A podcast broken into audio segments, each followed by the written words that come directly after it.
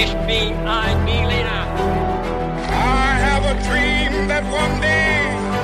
Wollen wir den totalen Krieg? Niemand hat die Absicht, eine Mauer zu errichten.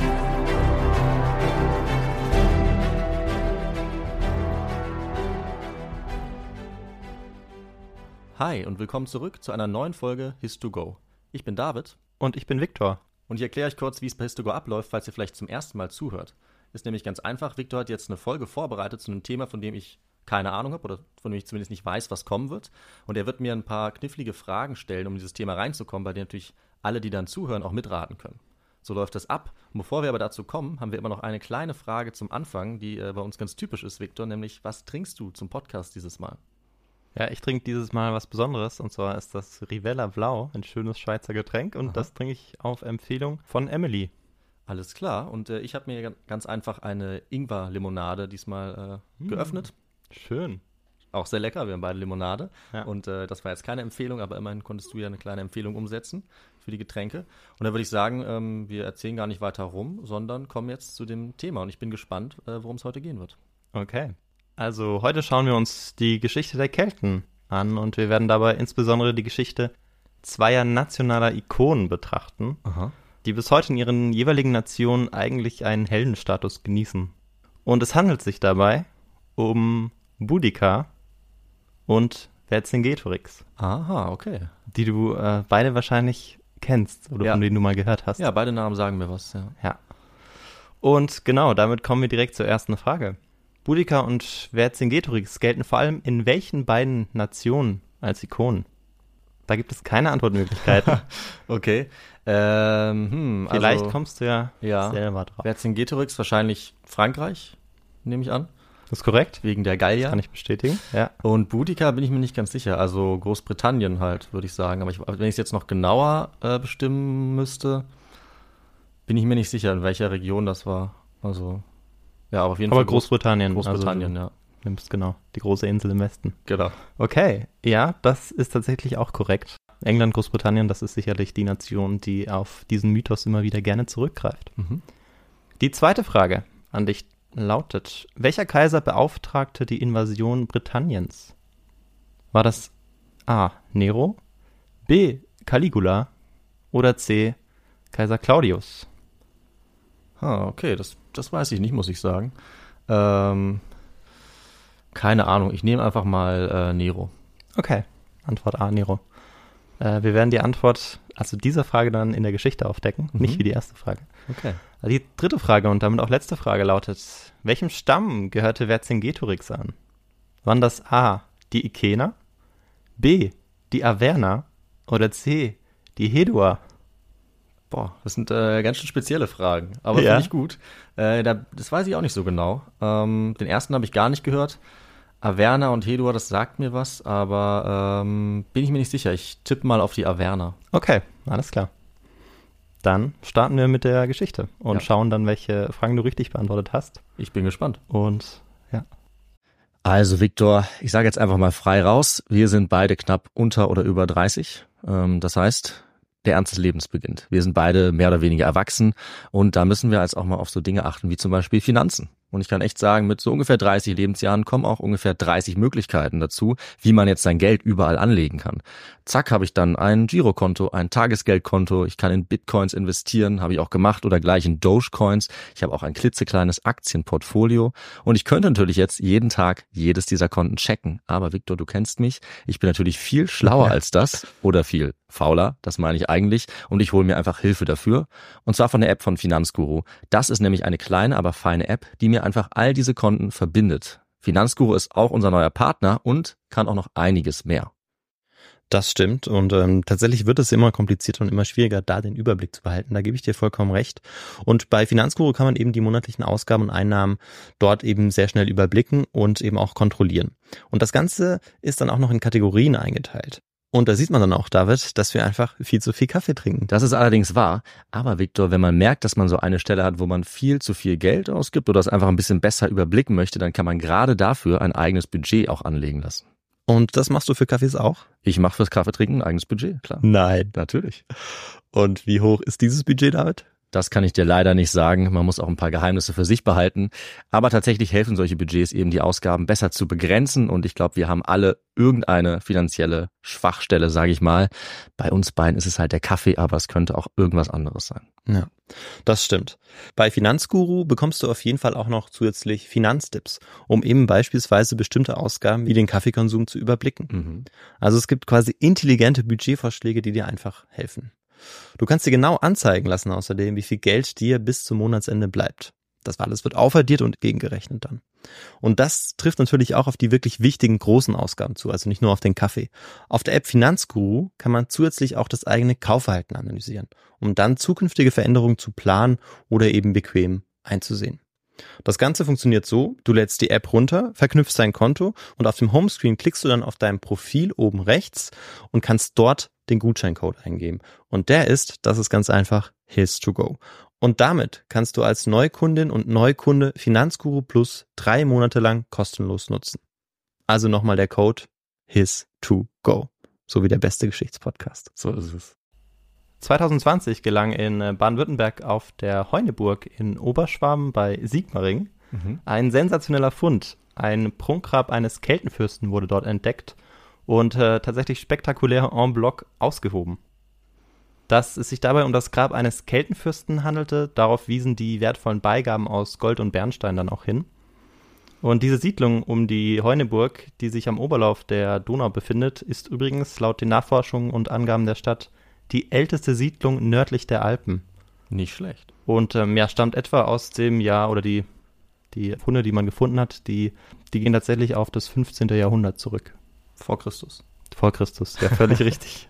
Gut, okay. Gute Anmerkung, ja. ja Tatsächlich Dank. ist es wichtig, dass ich dieses Mal immer vor und nach Christus auch dazu sage, weil mhm. ähm, wir werden in dieser Geschichte oft um vor und nach Christus ja in der Geschichte ja. sein. Ja, die Kaiser, die waren ja alle nach Christus, die du gerade aufgezählt hast, glaube ich, ne, zum Beispiel. Genau, die Kaiser waren tatsächlich alle nach Christus, aber ähm, beispielsweise Caesar, der noch eine große Rolle spielen wird, mhm. der war ja vor Christus. Aber das werden wir noch erfahren. Okay. Genau.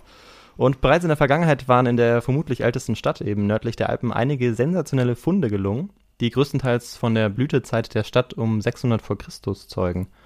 Und ja, man weiß jetzt nicht, ob es sich bei der Heuneburg um eine der ältesten Fürstensitze der Kelten handelte ähm, es ist eher umstritten, aber man sieht auf jeden Fall, dass man eben selbst noch im Jahr 2020 oder ja in der Gegenwart eben auch noch wichtige Funde über längst vergangene oder untergegangene Kulturen machen kann. Mhm. Und ja, sicher ist auf jeden Fall, dass der Begriff der Kelten erstmals von zwei griechischen Historikern erwähnt wird. David, hast du da vielleicht eine Idee, wer einer dieser griechischen Historiker sein könnte? Äh, eigentlich nicht. Ich kann jetzt äh, nur griechische Namen nennen. Vielleicht Plutarch. Ah, nee, Plutarch ist es leider nicht. Okay. Herodot war es. Ah ja. Genau, es ist so, ja, der eigentlich erste antike Geschichtsschreiber hm, auch. Stimmt. Und ähm, genau, er und Hekataios von Milet.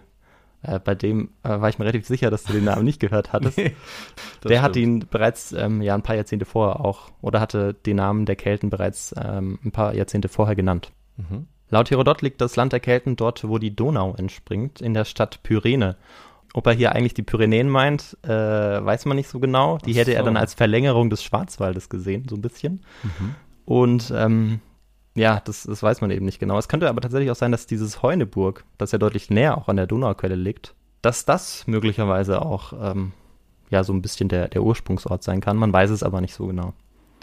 Und bereits im 17. und 18. Jahrhundert setzten sich Dichter und andere Literaten in großen Teilen West- und Mitteleuropas mit der keltischen Kultur auseinander und im Zuge dieser Wiederentdeckung und noch bevor die Begriffe eigentlich und Zeitabschnitte der Menschheitsgeschichte, also Stein, Bronze und Eisenzeit überhaupt gefallen waren, mhm. hat man eigentlich bereits die ersten archäologischen äh, Entdeckungen gemacht, wie Münzfunde eben. Und mit Hilfe der antiken Literatur über die Kelten konnte man dann tatsächlich ähm, ja so ein bisschen die Historiografie der Kelten aufarbeiten. Und eines dieser Ereignisse war zum Beispiel die Entdeckung des Schlachtfeldes von Alesia mhm. im 19. Jahrhundert. Und genau diesen Ortsnamen Alesia, den werden wir uns jetzt erstmal merken. Ja. Ähm, darauf kommen wir nämlich noch zu sprechen. Wichtig ist noch von vornherein zu sagen, dass es von den Kelten selbst eigentlich nur sehr wenig äh, aufgezeichnete Schriftquellen gibt. Ähm, und wenn es sie gibt, dann äh, kommen sie immer aus einem sehr späten Zeitalter. Das heißt, über ähm, ja, die Kelten in ihrer Blütezeit auch haben wir eigentlich keine Schriftquellen auf Seiten Mhm. der Kelten. Sondern wahrscheinlich die Römer dann eher. Genau. Die zuerst die Griechen, aber vor allem die Römer dann, genau, die sich ja dann auch ja, mit ihnen so ein bisschen auseinandergesetzt haben, wie wir noch sehen werden. Ein bisschen, okay. Bin ich mal gespannt. Ja. Ja, genau. Und ähm, ja, wir haben es gerade eben angesprochen, Griechen und vor allem die Römer haben jetzt dazu geschrieben und das lag daran, dass die Kelten den Römern sehr früh ein Trauma zugefügt haben, als Rom eigentlich nur über Mittelitalien herrschte, also etwa um 400 vor Christus. Und ja, jetzt fragst du dich sicher auch, wie dieses Trauma denn ähm, entstanden sein kann. Und hast Eigentlich- du da vielleicht eine Idee? Ich glaube, ich, äh, ich weiß es sogar. Okay, ja, noch besser. Ähm, Also wenn ich das jetzt nicht mit was verwechsle, äh, wurde Rom da fast erobert von den Kelten. Und ähm, das, das gibt, hat auch so eine Bezeichnung, irgendwie schwarzer Tag oder irgendwie sowas. Und es kam so weit, dass ähm, ja viele in Rom getötet wurden, aber äh, man sich, glaube ich, aufs Kapitol, auf diesen Hügel zurückgezogen hat und da dann diese römischen Gänse äh, so laut geschrien haben, dass äh, die Römer gemerkt haben, als die, die Kelten da hoch wollten, es dann geschafft haben, äh, diesen Hügel noch zu verteidigen. Ja, genau. Also wir werden jetzt gar nicht so sehr viele Details eingehen, aber äh, du hast tatsächlich eine sehr spannende Anekdote dazu erzählt. Ist es denn das richtige Ereignis? Und das ist das richtige Ereignis. Okay. Allerdings ähm, ist es so, das war 390 vor Christus und die Kelten standen jetzt am Nebenfluss des Tibers an der Alia, nahe bei Rom, wie du es schon gesagt hattest, ähm, ist jetzt Rom in Gefahr. Sie waren über die Alpen gekommen und hatten mehrere etruskische Dörfer auf ihrem Weg dann auch eingenommen, erobert, brandgeschatzt und waren dann in einen Streit mit den Römern geraten, auf den wir jetzt gar nicht genauer eingehen wollen. Ja, und die kampferprobten Kelten schlugen dann die Römer tatsächlich, ähm, obwohl sie zu dieser Zeit beachtliche 40.000 Männer Oh. aufbieten konnten. Also die Römer, wir wissen leider nichts über die Zahlen Hm. auf Seiten der Kelten. Und äh, tatsächlich fiel dann auch Rom in die Hände der Kelten. Also Rom wurde von den Kelten erobert. Eben bei diesem Hügel, da, da scheiden sich die Geister. Ja. In jedem Fall. Ähm, ansonsten eben die großen, also große Teile der Stadt wurden Ja. tatsächlich erobert. Das ist natürlich auch eine Legende, also mit diesen Gänsen, ob das wirklich stimmt, das Genau. ist natürlich eine andere Geschichte, aber Ja. eine sehr bekannte römische Genau, und Legende. ja, das, äh, da- daran bleibt man ja auch hängen. So. Also Ja. ist immer schön eigentlich, wenn man noch so Anekdoten dazu erzählt. Das werden auch noch ein paar kommen. Mhm. Also Finde ich gut. super, dass du da drauf gekommen bist. Und ja, der römische Geschichtsschreiber Livius gab dem Tag der Schlacht tatsächlich die Bezeichnung Dies Ater. Unglückstag oder schwarzer Tag. Mhm. Okay. Sehr gut. Ist was hängen geblieben. Ich hatte mal eine Ja. Vorlesung, da, da wurde das auch erwähnt. Ja, super. Ja, und sieben Monate lang belagerten die Kelten jetzt Rom, brandschatzten die Stadt und das Umland auch. Und dabei wurde natürlich auch vieles zerstört, weshalb wir heute auch leider nur noch so wenig über diese Eroberung wissen, die ja eigentlich ziemlich spektakulär war, wenn man sich vorstellt, dass Rom dann 800 Jahre lang nicht mehr erobert wurde. Ja. Und ähm, genau. Und letztendlich war es dann so, dass die ausgehungerten Römerinnen und Römer den Belagerern ein Lösegeld in Höhe von 1000 Pfund Gold zahlten. Und erst dann sind ähm, die Kelten langsam abgezogen. Und es war so, dass es, als es über das Abwiegen des Goldes dann tatsächlich auch zum Streit kam, dass Brennus, der Anführer der Kelten, sein Schwert auf die Waage geworfen haben soll und den berühmten Satz gesprochen haben soll, Vae victis. Mhm. Weißt du, was das heißt? Das heißt natürlich, wehe den Besiegten. Super. Wehe den Besiegten. Und genau dieser Satz sollte eigentlich den, äh, den Römerinnen und Römern von Generation zu Generation eingebläut werden. Ähm, und deshalb war auch diese, ja, diese Vorstellung von den Kelten als, ähm, als sehr gefährlicher Feind eigentlich noch präsent bis zur Julius Caesars Zeit. Aha. Erst acht Jahrhunderte später sollte Rom von einer fremden Macht erneut geplündert werden, wie ich es vorher genannt hatte. Und das waren dann die Westgoten. Und diese Schlacht an der Alia, die ähm, genau verharrte als Trauma jetzt im kollektiven Gedächtnis der Römerinnen und Römer. Und Livius ähm, schreibt es dann noch und sagte, wehe dem Besiegten wurde ein Satz, der einem römischen Ohr unerträglich wurde. Diodor schreibt auch zu den Kelten, tatsächlich dann aber erst im ersten Jahrhundert vor Christus, den gefallenen Feinden schlagen sie die Köpfe ab und hängen sie am Hals ihrer Pferde auf. Die blutigen Waffen aber geben sie ihren Dienern und lassen sie als Beute unter Kriegsgeschrei und Triumphgesängen tragen. Zu Hause nageln sie dann diese Ehrenzeichen an die Wand, so als hätten sie auf der Jagd ein Wild erlegt. Mhm. Da sehen wir auch so ein bisschen wieder die Perspektive natürlich der, äh, der Römer, die ja selbst äh, sicherlich auch nicht immer äh, wie Nee. äh, ja, kleine Lämmer agierten. Sicherlich nicht. Genau, aber wir sehen auf jeden Fall, dass sie, ähm, dass sie so ein bisschen Angst auch oder Ehrfurcht vor den Mhm. Kelten hatten. Und auch ein gewisser Julius Caesar sollte dann eben im selben Jahrhundert, als Diodor auch diesen Text über die Kelten geschrieben hat, 320 Jahre nach der Schlacht an der Alia, dieses keltische Trauma in seinem gallischen Krieg durchaus präsent haben, auf den wir natürlich noch eingehen werden. Mhm. Bevor wir aber zur Auseinandersetzung der Kelten bzw. den Stämmen der Kelten mit Rom kommen, müssen wir erstmal verstehen, wer die Kelten überhaupt waren, woher sie kamen und was sie ausmachte. Ja. Und was brauchen wir dafür, David? Natürlich den historischen Kontext. Völlig richtig. Gallia est omnis divisa in partes tres, quarum unam incolunt Belgae, aliam Aquitani, tertiam qui ipsorum lingua Celtae, nostra Galli appellantur. Sehr schön. Genau, ganz Gallien besteht aus drei Teilen, deren einen die Belgen, deren anderen die Aquitaner bewohnen, während im dritten Teil das Volk lebt, das sich selbst Kelten nennt, in unserer Sprache aber Gallier heißt. Bin froh, dass du das jetzt nicht mich äh, übersetzen hast lassen. ja, du hast noch mal Glück gehabt. Aber tatsächlich ist es so, dass ähm, viele Schülerinnen und Schüler sich äh, mit Cäsars Werk über den Gallischen Krieg auseinandersetzen mussten. Mhm. Aber auch wir ja. hatten äh, für ähm, unsere Lateinprüfung durchaus Texte, in denen wir ähm, unter anderem auch genau diesen Teil übersetzen mussten. Ja, ja. Und ja, das hat uns ja gerade noch mal so ein bisschen daran erinnert. Ich kann mich sehr gut an diese Stelle erinnern und äh, bin, zum Glück haben wir das äh, hinter uns gebracht. Ja, aber es kommen noch mal ein, zwei Passagen, die uns äh, bekannt vorkommen werden, aber ähm, ich glaube, mit dem Lateinischen war es jetzt größtenteils. Okay, ja. okay, dann bin ich beruhigt. und wir fragen uns jetzt natürlich immer noch, wer waren denn diese Kelten? Ähm, mhm.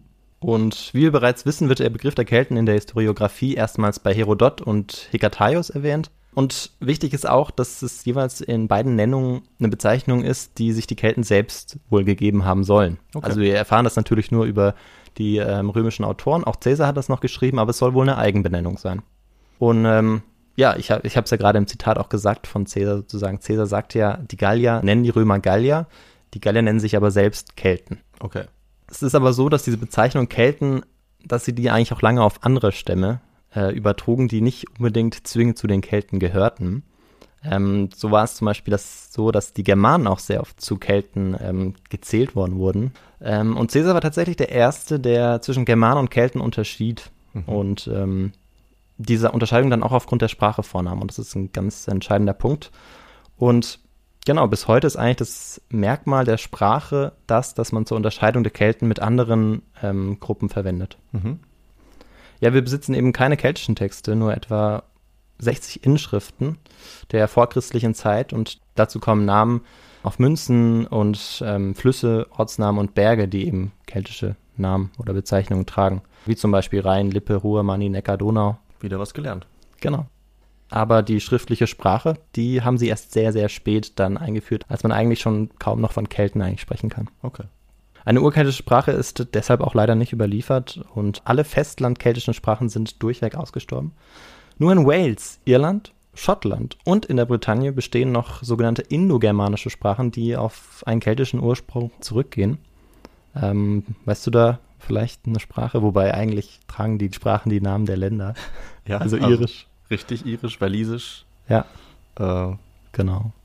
Also das Gäl Gälisch. Genau, richtig. Ja. Gälisch gehört auch dazu. Bretonisch. Ja, das reicht erstmal. ja, und heute mit dem Wissen, ähm, das wir haben, ist es so, dass wir die Kelten eben nicht mehr so wie die Römer bezeichnen. Also nicht einfach nur als ja, Synonym für Gallier, sondern wir benutzen den Begriff Kelten eigentlich als Oberbegriff für eine Volksgruppe der Eisenzeit in Europa, die durch eine ähnliche Sprache und Kultur eben verbunden war. Mhm. Das ist so ein bisschen die Definition dieses Begriffs Kelten. Und deshalb sprechen wir heute viel häufiger von ähm, Galliern, von Britanniern, hm. von Bretonen in der Bretagne oder auch von Galatern äh, im Osten äh, der Levante. Genau, wir sprechen seltener eben klassischerweise von Kelten, weil es eben so schwierig ist, die ähm, voneinander zu unterscheiden. Aber wann man von einer Existenz einer keltischen Kultur sprechen kann, ist allerdings umstritten. Die wichtigsten Funde wie die Gräber von Châtillon-sur-Seine, Hohen Asberg oder Glauberg bezeugen, dass der Beginn der keltischen Kultur circa um das 6. Jahrhundert vor Christus angesetzt werden kann. Und jetzt ist es natürlich so, dass die Kelten irgendwann anfangen, sich auszubreiten.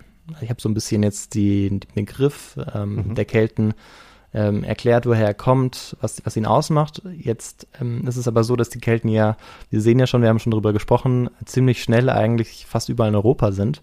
Und ja, wie, wie kann das passieren, müssen wir uns jetzt natürlich fragen. Also man findet etwa um 500 vor Christus eine keltische Kultur in Slowenien, Österreich, Ungarn, in der Slowakei, in Tschechien, in Süddeutschland, der Schweiz und äh, auch in Ostfrankreich. Also wir sehen äh, in sehr vielen unterschiedlichen Ländern. Und ähm, heute geht man davon aus, dass jetzt nicht unbedingt im Bereich der Pyrenäen, sondern tatsächlich im Voralpenraum expandiert wurde. Okay. Wobei natürlich der Voralpenraum jetzt im äh, Nordwesten Italiens, also Richtung Frankreich, auch gar nicht mehr so weit weg ist von den Pyrenäen. Aber genau, man geht eben von diesem Voralpenraum aus und von dort aus expandierten sie tatsächlich in alle Himmelsrichtungen. Nicht schlecht. Außer in eine. Dann kannst du dir vorstellen, welche das ist. Also sie sind jetzt im 5. Jahrhundert vor Christus. Ähm, vielleicht da nicht in Süden, nicht über die Alpen? Hm, es ist so, dass sie tatsächlich ja 400 über die Alpen gegangen sind und ja auch Rom erobert haben. Okay, ja. Und es ist so, dass die Germanen im Norden aber sind. Okay. Und die auch langsam vordringen, die Germanen. Und dass sie sich gegen die Germanen nicht durchsetzen können, auch nicht wollen. Also sie breiten sich dann eher in Gebiete aus, wo einfach weniger Widerstand dann auch ist. Okay. Und ein römischer Autor glaubt, die Gründe für die Expansion zu kennen. Äh, ein Silius Italicus, der schreibt im ersten Jahrhundert nach Christus, Kriegsgeist, Kinderreichtum und einfache ländliche Lebensform. Lieber sterben als tatenlos altern. Das sei die Maxim der Kelten. Mhm. So soll er das äh, geschrieben haben. Und ja, die keltische Kultur dringt im 5. Jahrhundert immer weiter. Ähm, Im Westen nach England, Nordspanien, Portugal, im Osten bis zum Balkan und nach Griechenland. Und 280 vor Christus ähm, überrannten dann keltische Horden auch Makedonien sogar, plünderten das Apollon-Heiligtum von Delphi und wurden erst von den Kriegselefanten eines Diadochen, einem Alexander-Erben, in die Schranken gewiesen. Das war Antigonos Gonatas. Okay. Und zu diesem Zeitpunkt hatte die keltische Kultur ihre größte Ausdehnung erreicht, also etwa in diesem Zeitraum 280 vor Christus. Und man hatte eigentlich inzwischen große Teile Europas umspannt.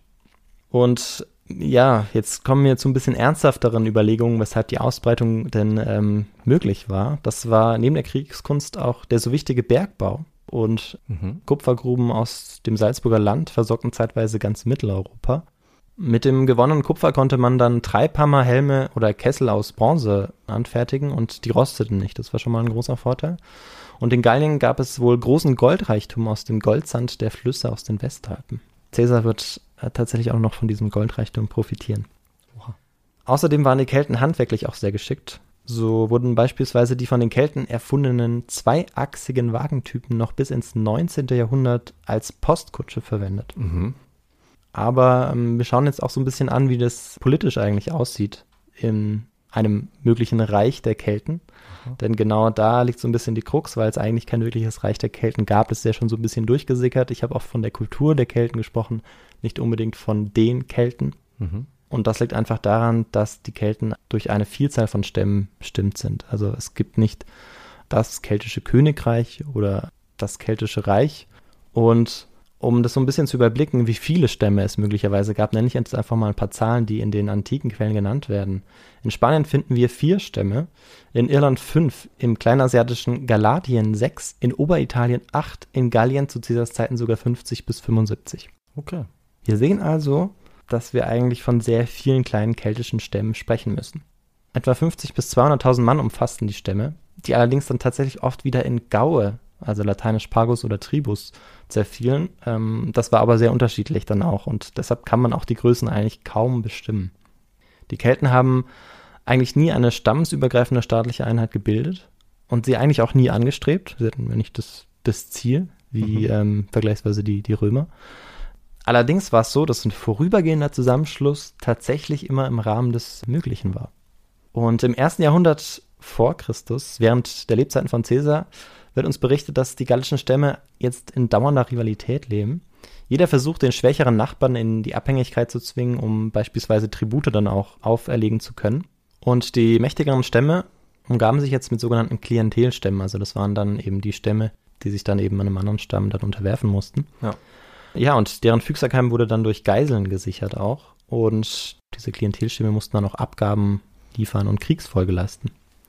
In Rom hatte man bereits relativ früh erfahren, dass die keltischen Stämme äh, in ständigem Zwist miteinander lebten. Und 59 vor Christus gab es jetzt in Rom einen, der sich die Hände rieb auf dieser Situation in Gallien. Und jetzt weißt du wahrscheinlich, um wen es sich handelt. Ja, das muss dann äh, Cäsar sein. Genau, Julius Caesar, der auch in diesem Jahr 59 vor Christus ähm, zum Konsul ernannt wird. Und er bekommt jetzt die Verwaltung von ähm, drei unterschiedlichen Gebieten zugesprochen. Gallia Cisalpina, Illyricum und Gallia Narbonensis. Mhm. Wobei eines dieser drei hat er tatsächlich dadurch zugesprochen bekommen, dass der Vorgänger ähm, gestorben ist. Und man wollte dem Hegemoniebestreben des Germanführers Ariovist ein Ende bereiten. Also die Römer und dementsprechend auch der Konsul Caesar. Mhm. Und so hatte Caesar auf Bitten der Heduer, einem keltisch-galtischen Stamm, der mit Rom verbündet war, eingegriffen. Diese Passage kennen wir ganz gut, weil wir die, glaube ich, genauso auch übersetzt haben ja. in äh, dem Lateinbuch, das wir benutzt haben. Aha. Und der eigentliche Anlass für Caesar war aber ein anderer. Er war daran interessiert, Gallien als Ganzes zu unterwerfen. Das schreibt er natürlich nicht in seinen. Ja, muss sich ja, äh, muss ja gut wegkommen. In seiner Autobiografie kann man sagen, ja. genau. Spricht ja auch in der dritten Person von sich. Das wissen wir aber heute als ähm, Historikerinnen und Historiker. Und er war natürlich daran interessiert, Gallien zu unterwerfen, weil er dann als heimkehrender Sieger dann auch innenpolitisch Einfluss gewinnen konnte, was zu diesem Zeitpunkt sehr wichtig war, weil er schon sehr früh durchaus Größeres vorhatte. Mhm. Das sogenannte erste Triumvirat war zu diesem Zeitpunkt auch schon geschlossen. Caesar war jetzt also in Gallien und ähm, errang bis zum Jahre 53 viele wichtige Siege, überquerte zweimal den Rhein und trug den römischen Adler auch nach Britannien. Mhm. Von einer Invasion kann man aber noch nicht sprechen. Okay. Ja. Wissen wir vielleicht von Asterix auch. Ja. ja. Also ich da gibt es auch ein Buch dazu. Da gibt es einige Bücher. Ne? Da gibt es einige Bücher, ja, aber es ist ja immer so dieser Konflikt zwischen Cäsar und einem kaltischen Stamm. Ja. Und da gibt es eben auch ein, äh, ein Comic dazu, wo es eben darum geht, dass die Gallier dann äh, tatsächlich auch nach Britannien gehen und dort ja die Britannier unterstützen im Kampf gegen die Römer. Ja, da trinken die, glaube ich, immer Tee äh, und, und hören ja. auf zu kämpfen. Ne? Genau, richtig. Gut. Es ist jetzt so, dass eigentlich ein bisschen Ruhe einkehrt. Es ist noch so, dass im Nordosten einige belgische Stämme einen Guerillakrieg führen, der 1,5 Legionen tatsächlich auch das Leben kostet. Aber jetzt 53 vor Christus sind die letzten gallischen Aufstände niedergeschlagen. Äh, Caesar verlässt jetzt auch Gallien, kehrt nach Norditalien in seine Provinz Gallia Cisalpina zurück. Das ist aber in Norditalien, also im heutigen Norditalien. Mhm. Und ja, jetzt ist es so, dass auf Seiten der Gallier ein ganz neuer Protagonist zum Vorschein kommt und das ist der Averna Vercingetorix, der zu diesem Zeitpunkt mit knapp 30 Jahren etwa 20 Jahre jünger ist als sein späterer Erzrivale, Julius Caesar. Heißt das, du hast jetzt gerade schon die eine Frage aufgelöst, wenn du sagst, der Averna Vercingetorix? Und ohne es zu realisieren, habe ich tatsächlich die Frage aufgelöst und du hast sie richtig beantwortet. Es Immerhin. war Antwort B, die Averna. Richtig geraten. Glückwunsch. Vielen Dank, ich freue mich. Bisher zwei von zwei möglichen. Ich glaube, die dritte haben wir jetzt aber noch nicht aufgedeckt, oder? Nee, ich glaube nicht. Nee, haben wir noch nicht. Haben ja, schauen wir mal. Ja. Vercingetorix stammte aus der Familie gallischer Anführer und tatsächlich vertreten die Historiker die Auffassung, dass er entweder an der Spitze von Hilfstruppen oder im näheren Umkreis des Generals Seite an Seite mit römischen Legionären kämpfte. Mhm. Das war tatsächlich häufiger so, dass Gallier aus den Familien der Anführer an der Seite der Römer kämpften, weil die Römer ja sich auch immer wieder verbündeten mit gallischen Stämmen, wie beispielsweise die Häduer. Mhm. Und ähm, so war es natürlich auch wichtig, dass sie das Kriegshandwerk erlernten. Und das machte jetzt Vercingetorix tatsächlich wahrscheinlich auch. Aha. Und 70 Jahre vorher, 121 vor Christus, waren die Averner von den Römern besiegt worden und waren zur Unterschrift äh, eines Vertrages gezwungen worden. Und ja, dieser Vertrag sagte aus, dass sie ja ihre Monarchie, die sie vorgelebt hatten, aufgeben mussten, ja zugunsten eines aristokratischen Regimes, das eben vom Wohlwollen der Römer abhing. Also wir haben jetzt einen, einen kleinen Sprung zurückgemacht. Und in diesem Konflikt der, der Parteien, weil auch die Averner sich eigentlich nie einig waren, ob sie sich jetzt ähm, tatsächlich den Römern anschließen sollten oder ob sie jetzt nicht langsam aus diesem Vertrag austreten sollten. Und das ging natürlich nur gewaltsam. Diese beiden Parteien gab es und die wurden tatsächlich auch vom Vater und vom Onkel vertreten. Und äh, der Vater von Vercingetorix, der äh, vertrat die Seite, die auch später Vercingetorix vertreten sollte, das heißt, ja, in den Kampf gegen Rom ziehen zu wollen. Mhm. Sein Onkel war der anderer Meinung und in diesem Konflikt wurde der Vater dann auch tatsächlich getötet. Und jetzt ist es so, dass Vercingetorix sich 53 vor Christus aber von Rom abwendet und schnell auch eine Führungsrolle innerhalb der führenden Stämme übernimmt, weil er ja auch der Sohn einer Anführerfamilie war. Und die Frage ist natürlich jetzt auch so ein bisschen, wieso sich eigentlich äh, Vercingetorix abgewendet hat. Das äh, lässt sich nicht so leicht beantworten, aber wahrscheinlich hatten die Römer die Grenze des Tolerierbaren überschritten. Caesar hatte seit seiner Ankunft in Gallien wie ein Diktator regiert, wahrscheinlich, und unzählige gallische Anführer hinrichten lassen. Und das war dann äh, des Guten zu viel. Und ja, so windet er sich ab. Und 52 vor Christus ruft Vercingetorix dann seine Anhänger zusammen, die ihn umgehend zum König ausrufen. Und sein Onkel, der weiter an einem Bündnis mit Rom äh, festhält, der wird jetzt vom Hof gejagt. Mhm. Vercingetorix schafft es jetzt viele weitere Stämme, die ähnliche Repressalien erdulden mussten, um sich zu scharen. Und ihm wurde jetzt auch der Oberbefehl für den Kampf gegen Caesar übertragen. Er setzte jetzt auch die Anzahl an Soldaten fest, Vercingetorix, die jeder Stamm stellen musste und sicherte sich diese Anzahl Krieger, indem er von jedem einzelnen Stamm Geiseln forderte. Mhm.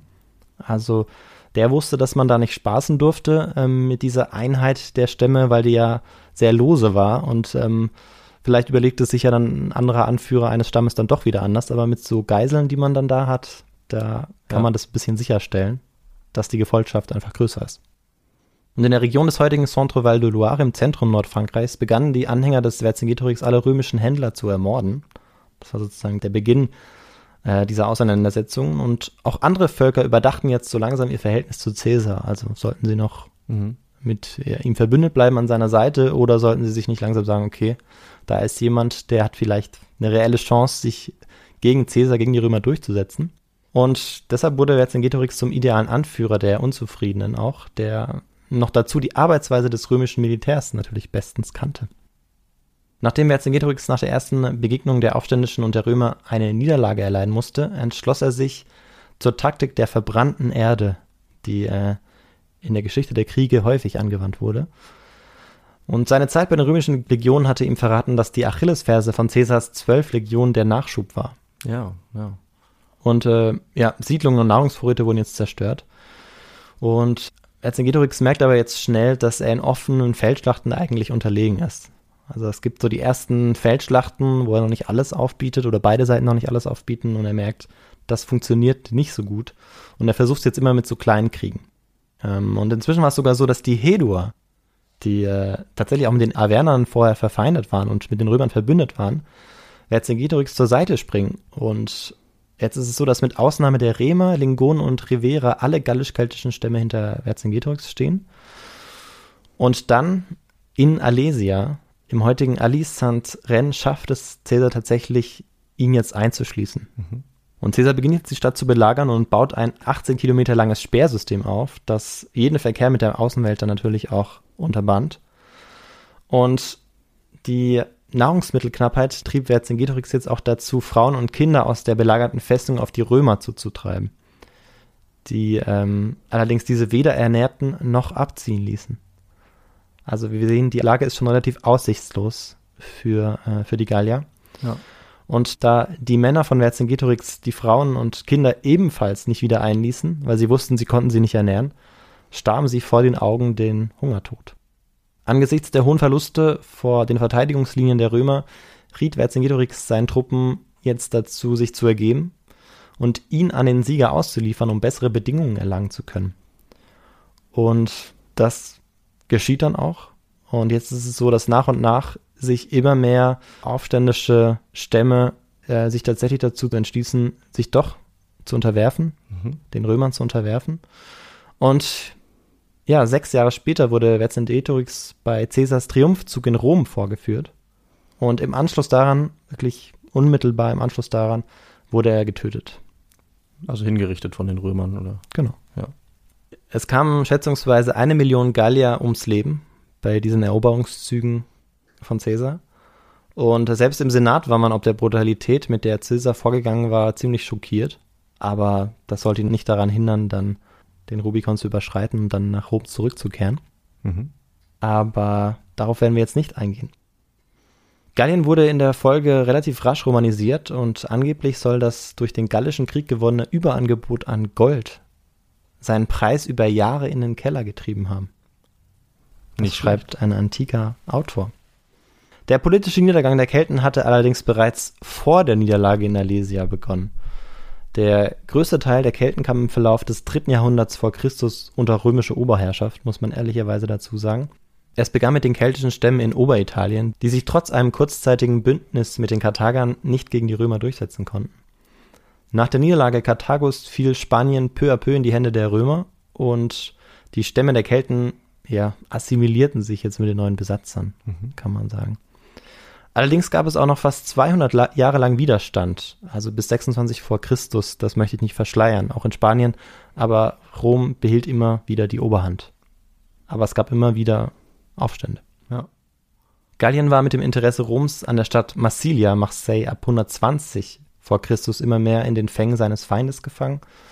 Und dann später eben nach der Ermordung Caesars dann auch und der durch Augustus gegründeten Kaiserzeit ging die Kultur der Kelten noch weiter zurück. In Dalmatien unterwarf der erste römische Kaiser die noch wenigen freien Keltenvölker. Gleichwohl konnten die Keltenstämme in den Alpen ihre Selbstständigkeit relativ lange behaupten, aber auch sie mussten 10 vor Christus die Segel streichen und sich ergeben. Und sie, auch sie wurden relativ schnell romanisiert. Und jetzt fehlen uns ähm, die keltischen Stämme im Osten noch. Dort waren es die Galater, also wie wir Gallien heute ungefähr den Bereich eben von Frankreich sagen, waren es die äh, Galater im Osten, Okay. also im östlichen Mittelmeerraum.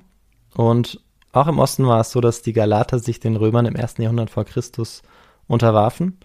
Und in Zentralanatolien entstand dann auch die römische Provinz Galatia. Mhm. Immerhin haben sie ein bisschen was hinterlassen können. Ja. Ja, und jetzt habe ich so ein bisschen den Rückgang der keltischen Kultur in Europa grob nachgezeichnet, aber ähm, ich habe jetzt noch gar nicht von der Geschichte der Kelten auf einer größeren Insel im Westen erzählt, in der heute noch die keltische Kultur in Form der Sprache teilweise gelebt wird, Mhm. sogar. Und ich spreche natürlich von der Insel Britannien. Ja. Und dazu wollen wir jetzt natürlich noch kommen. Denn äh, wir möchten natürlich noch die Geschichte von Boudica erzählen und dem Ja. letzten keltischen Widerstand. So nenne ich das jetzt einfach. Okay. Im Jahr 387 vor Christus hatten ja die keltischen Krieger Rom erobert. 350 Jahre später unterwarf Caesar in einem achtjährigen Krieg die Völker in Gallien und jetzt, etwa 100 Jahre später, gerieten auch die Kelten auf der anderen Seite des Ärmelkanals so ein bisschen in den Blick der Kaiser.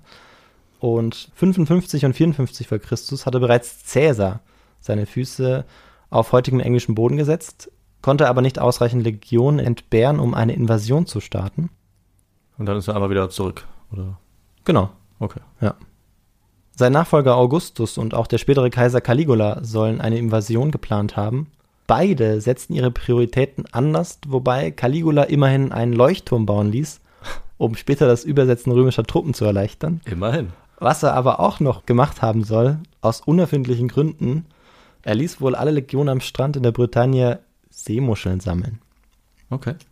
Das ist auch eine spannende Anekdote. Das ist äh, wirklich eine gute Anekdote. Er mochte vielleicht einfach Muscheln. ja, vielleicht, ja. Ich glaube, er wollte ein bisschen seine Macht damit auch präsentieren, aber ähm, Ja, er gilt ja auch als Caligula, genau. durchgedreht. Ne? Also man versucht zwar immer zu erklären, weshalb er eigentlich so gehandelt haben könnte, Ja. aber ich finde, oft muss man letztendlich doch das Fazit ziehen, dass irgendwas nicht ganz gestimmt haben muss. Bei ihm jetzt. Ja, mit, Ja. mit Caligula. Könnte sein, ja.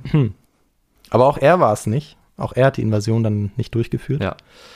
Und ja, Caligulas Onkel und Nachfolger Claudius war es jetzt, Okay. der 43 nach Christus das äh, Projekt anpackte, kann man sagen, ähm, Britannien zu erobern. Und das liegt auch daran, dass er nur sehr geringes Ansehen bei den Truppen hatte und dringend militärische Lorbeeren äh, brauchte.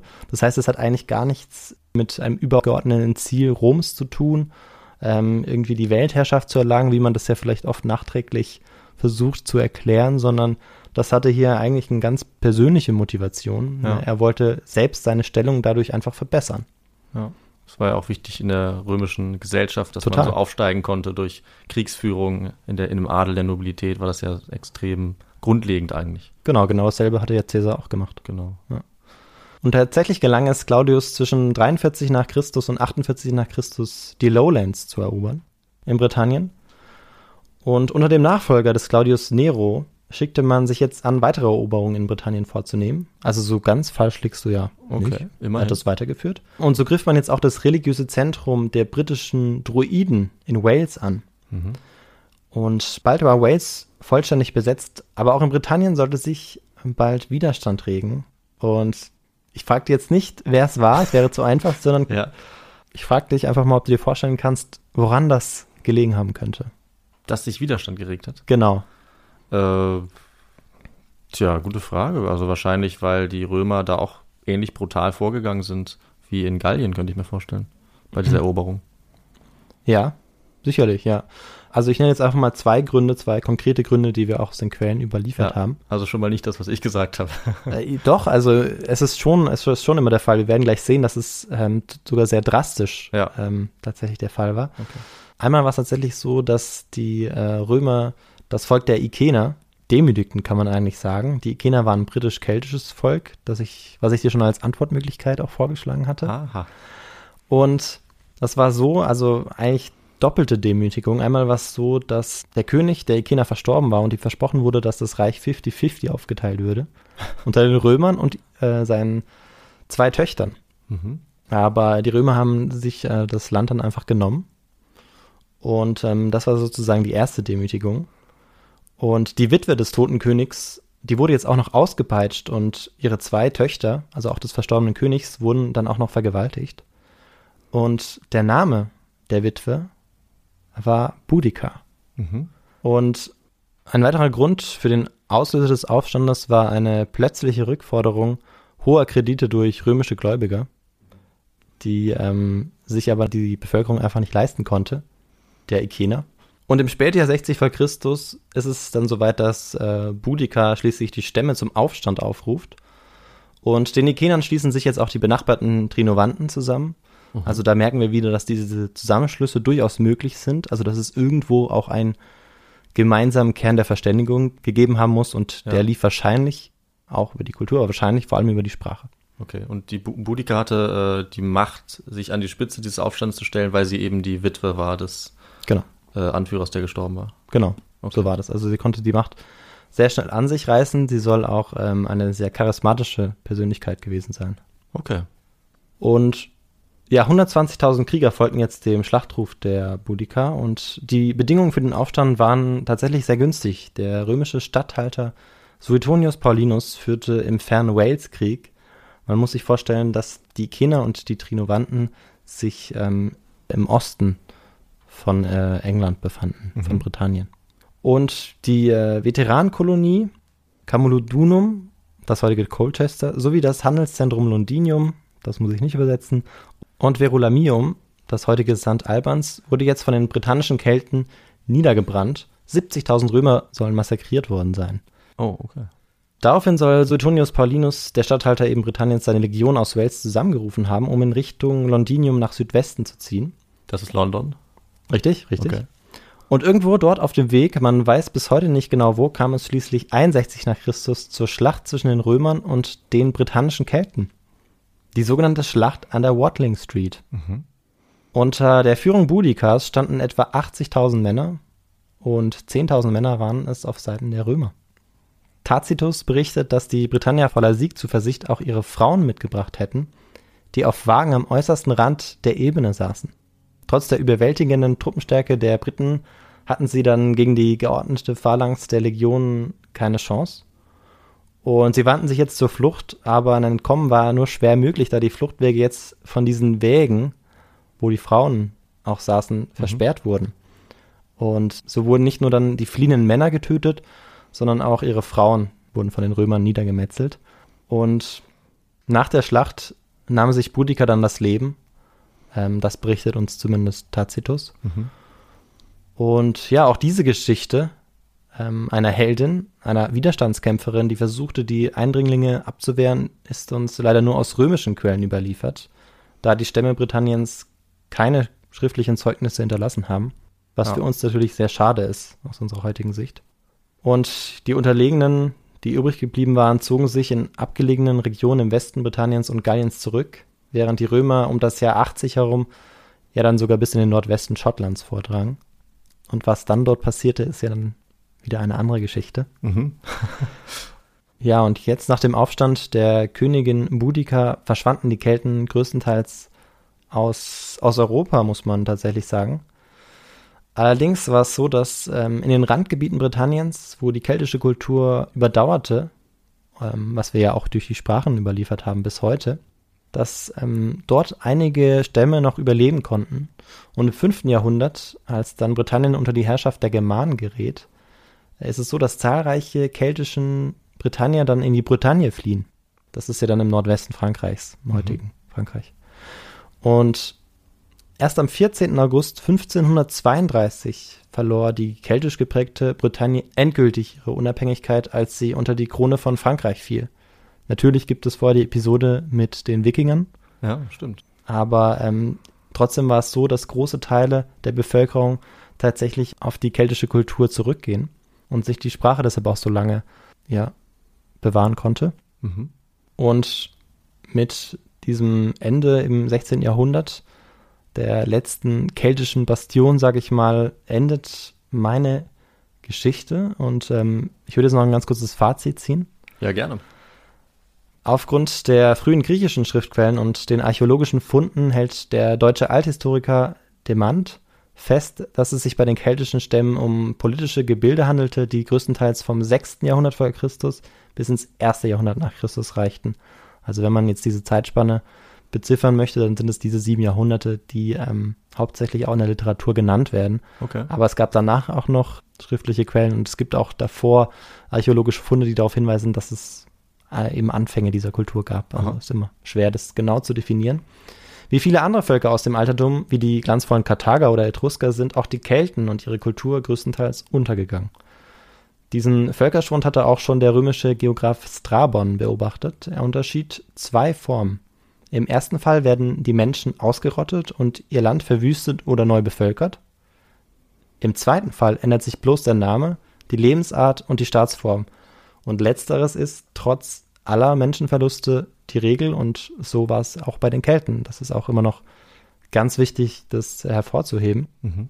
dass es nicht so ist, dass die Kelten plötzlich einfach ja, verschwanden, sondern dass sie in den darauffolgenden Kulturen ja weiterlebten und zum Teil eben noch ihre Sprache lange beibehalten konnten. Und ähm, das eben in manchen Regionen heute noch in äh, Großbritannien der Fall ist und in der Bretagne. Aber größtenteils ist die keltische Kultur tatsächlich ausgestorben. Mit der Wiederentdeckung der antiken Quellen in der frühen Neuzeit und der Herausbildung neuer Reiche in Europa begann auch die Suche nach neuen Heldinnen und Helden, die mhm. die eigene Volksgruppe dann adäquat repräsentieren konnten und mit Vercingetorix in Frankreich und Boudica in England oder Großbritannien griff man äh, sich zwei Feldherren heraus, die in einem Moment äußerster Not unterschiedliche, teils verfeindete Stämme im Krieg gegen Rom unter sich vereinen konnten. Ja, und obwohl sie beide Ikonen zweier völlig unterschiedlicher Länder geworden sind, die sich später auch noch lange bekriegen sollten, lebten ihre Vorfahren womöglich gemeinsam im Voralpenraum. Und damit endet meine Geschichte. Okay. Dann vielen Dank für die Geschichte jetzt über eine ganze Kultur. Das hatten wir ja so, äh, ich glaube, bisher auch vielleicht bei den Hunden, ja. aber sonst noch nicht. Aber finde ich spannend, vor allem, ist, ähm, wenn es eine Kultur ist, von der viele schon mal gehört haben, aber vielleicht genau. sich nichts genaueres drunter vorstellen können. Finde ich das sehr spannend. Bei mir bleibt vor allem aber, muss ich sagen, dieser Krieg äh, hängen, den, äh, den Caesar geführt hat hm. gegen die Gallier dann oder die Kelten. Also ich glaube, das ist ja schon einer der ja, grausamsten Kriege eigentlich der Geschichte auch. Also gibt natürlich da vor allem römische Quellen, wie du das so sagst, hauptsächlich, aber ich glaube, manche haben das auch schon als Genozid bezeichnet. Also dass, dass wirklich wahnsinnig viele äh, Kelten getötet wurden von den Römern. Genau, das ist der Fall. Also das, also es ist nicht der Fall, dass es ein Genozid ist, aber dass es tatsächlich von Historikern ja. so benannt wird teilweise. Ähm, das bezieht sich aber eigentlich ja dann auf den ja, gesamten gallischen Krieg, den er auch geführt ja. hat. Ja. Und ähm, nicht nur auf die Episode dann auch mit Vercingetorix, aber auch dort haben wir gesehen, wie, wie brutal er vorgegangen ist. Aber auch Vercingetorix war wohl ähm, ein sehr strenger Herrscher und hm. auch ihm durfte man nicht widersprechen, ansonsten war man dem Tod sehr nah. Ja. Aber ja, das war natürlich kein Vergleich. Und ja, ich fand es spannend, eben diese, diese Kultur hervorzuheben, aber dann doch noch zwei Spitzen sozusagen mhm auszuwählen und ähm, es daran festzumachen, weil es letztendlich ja doch so ist, dass wir die Kelten eigentlich nur aus der Perspektive der Römer kennen. Ja, stimmt. Und dann ähm, uns aber auf den Widerstand eben jetzt so ein bisschen konzentriert haben. Und dass das ja immer noch ein Mythos ähm, oder bis heute noch ein großer Mythos ist, nicht nur in den beiden Ländern, sondern jetzt eigentlich auch in der Geschichte oder Geschichtswissenschaft. Ja. Ähm, es gibt auch ähm, englischsprachige Podcasts, die sich zum Beispiel Boudica widmen. Mhm. Es gibt aber auch ähm, ja, Serien, Filme, es gibt ganz viel dazu. Die Rezeption ist wirklich gewaltig zu beiden ja. und natürlich nicht zuletzt die Asterix-Comics, die mich natürlich auch inspiriert haben, Ähm, vor allem, als es dann um den Gallischen Krieg ging. Ja, das kommt da häufiger mal vor. Auch die Zitate kommen da, glaube ich, vor, die du genannt hast Ja. zum Beispiel. ne? Ja. Und ja, stimmt. Also ich habe auch äh, mitbekommen, dass Boudica schon zu einer Art feministischen Ikone auch geworden ist. Absolut, Gerade absolut. In, gerade in letzter Zeit. Also sehr spannendes Thema. Ja. Finde ich gut, dass wir das behandelt haben. Und ähm, was natürlich dann für uns auch wichtig ist, ist, wenn wir von Quellen reden, welche Quellen, also welche Literatur hast du benutzt für die Folge? Ja, also ich würde tatsächlich ganz kurz ähm, so zentrale Quellen chronologisch aufzählen. Okay. Ähm, einfach, damit man vielleicht mal die Namen gehört hat. Ähm, und ich habe die meisten auch schon genannt. Also das sind Hekataios, Herodot, Caesar, Strabon, Livius, Tacitus und Cassius Dio. mhm. Das sind sozusagen die wichtigsten Quellen, die ich chronologisch sortiert habe. Und ansonsten die Literatur dazu, da gibt es natürlich auch sehr viel dazu, aber äh, empfehlen kann ich von Kai Brodersen das römische Britannien oder von Alexander Demant die Kelten. Von Okay. C.H. Beck ist dieses Buch auch. Oh ja, ein gutes Überblickswerk. So ist es. Das kann man immer gut lesen. Und an dieser Stelle möchte ich mich noch bedanken für die ganzen Themenvorschläge, die wir insgesamt bekommen haben, aber ganz speziell äh, jetzt in dieser Folge, die wir zu den Kelten bekommen haben und auch zu Boudica speziell und zu Vercingetorix auch. Ich habe die Namen leider nicht mehr im Kopf, aber vielen Dank für äh, den Vorschlag, was zu diesem Thema zu machen, zu den Kelten und ich hoffe, ihr seid damit zufrieden. Ganz bestimmt. Ja, vielen Dank. Alles klar, ja super. Dann würde ich sagen, äh, wir schließen die Folge, indem ich noch ein bisschen was dazu sage, wie man uns erreichen kann. So ist es, so ist es. Und zwar kann man ähm, ja einige Dinge tun, um uns zu unterstützen.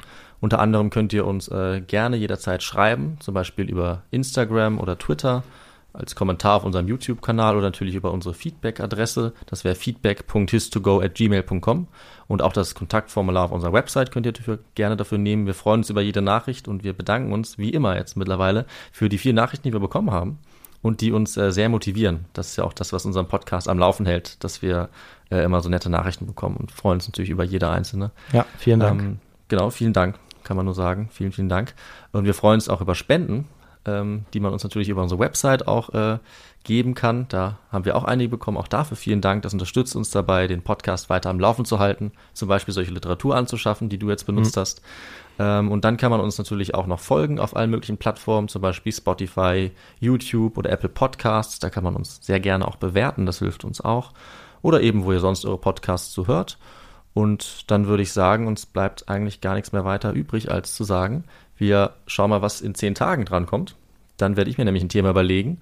Und bis dahin bleibt gesund, ähm, habt eine schöne Zeit und wir sehen uns dann. Ciao. Ciao, macht's gut.